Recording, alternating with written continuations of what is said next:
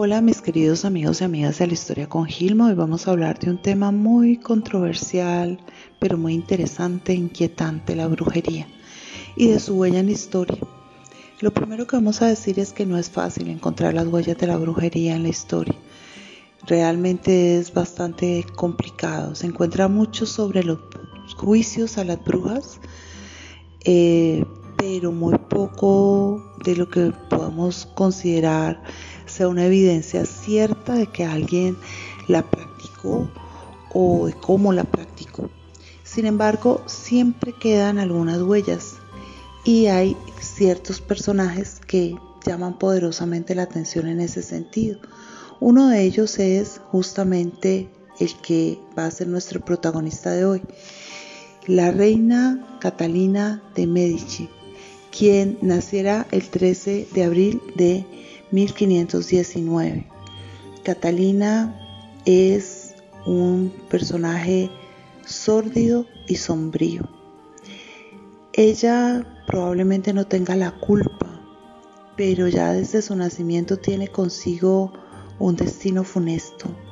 Su padre, su madre, su abuela, que eran las personas más cercanas, mueren cuando es apenas una niña. Y ella aprende desde muy temprano a odiar, aprende a tener celos, aprende a no sentir.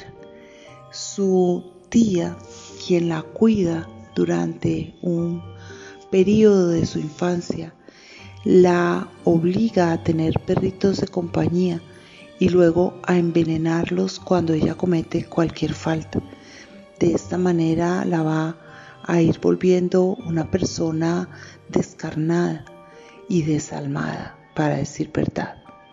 Bien, Catalina va a resultar casada con Enrique de Francia gracias a un acuerdo bastante conveniente que hace el Papa Clemente VII con el rey Francisco I.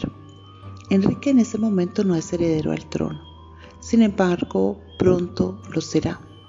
Algunos dirán que en este hecho tuvo mucho que ver Catalina. En efecto, la duquesina que llega a París y es vista como un bicho raro, como un ser ínfimo, inferior. La sangre de los Medici no es lo suficientemente buena como para estar unida a la de los Valois. Sin embargo, estas han sido las circunstancias.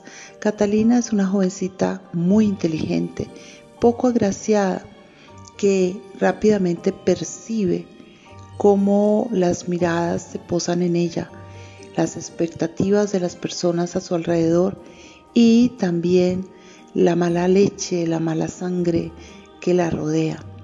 Sufre terriblemente porque está enamoradísima de Enrique, su esposo, quien a su vez está enamoradísimo de Diana de Poitiers, una mujer bastante mayor que él de quien se ha hecho amante. Catalina logra, gracias, según algunos, a las malas artes de sus envenenadores o perfumistas, quitando en medio al delfín. Un joven completamente sano muere de un día para otro. Y rápidamente es Enrique quien toma su lugar ella será su reina consorte desde 1547 hasta 1559. Siendo ya su esposa y su reina, ella lo convencerá de que escuche las profecías de Luca Gaurico, un astrólogo y profeta muy, muy acertado.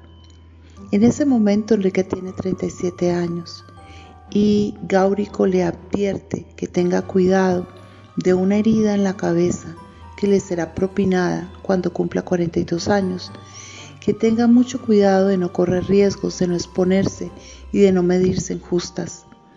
El rey toma la profecía a la ligera y en efecto cuando tiene 42 años y se halla celebrando el matrimonio de su hija Isabel, entra en una justa de la que sale herido dolorosamente en uno de sus ojos.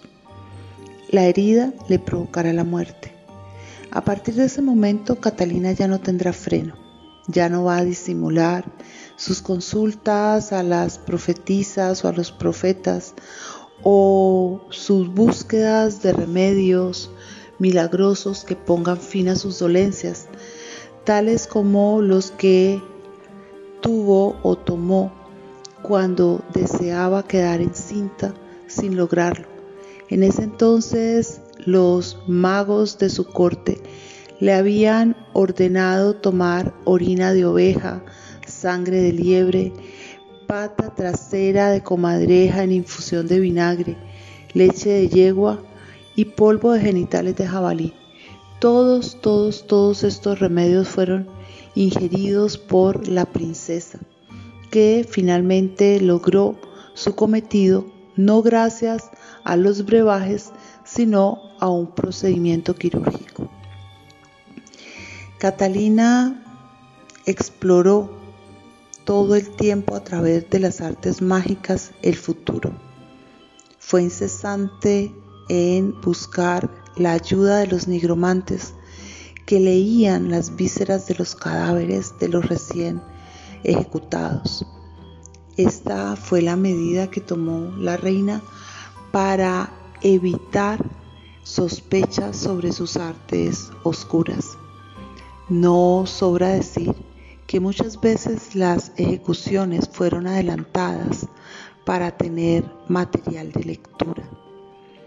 Por otro lado, también se la acusó de magia negra a través de misas satánicas, pero de esto no quedan muchas evidencias. De lo que sí queda es de sus aventuras junto a Cosimo Ruggeri, otro vidente bastante acertado.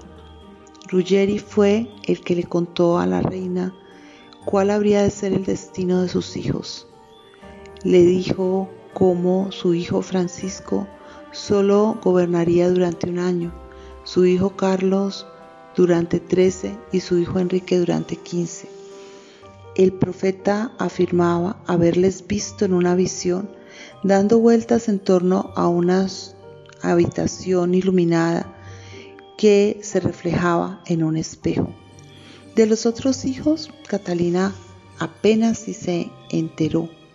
Nunca les tuvo mucho afecto, simplemente les utilizó para sus propios fines. De el alma dura, fría, cruel de Catalina, sabemos especialmente gracias a un hecho desastroso en la historia, la matanza de San Bartolomé que se cometió el 18 de agosto de 1572. Para ese entonces la reina no tuvo ningún reparo en usar a su hija Margarita de Valois, casándola con Enrique de Borbón, de quien ya sabía sería el trono a futuro, y combinando a la fiesta e invitando a los hugonotes como una ofrenda de paz para poner fin a las guerras de religión. Esa noche, mientras dormían, los protestantes fueron masacrados por los católicos. Eso fue parte de los actos que Catalina consideró necesarios para mantenerse en el poder. De los otros apenas sabemos por especulación. Lo que sí sabemos es que durante el tiempo en que ella estuvo en el gobierno, abundaron en París los magos, las magas, los brujos, las brujas, llegando a quedar en un registro anotados hasta 3.000 de ellos. Como vemos, no creemos en brujas, pero de que las hay, las hay, y de que las hubo, seguramente las había.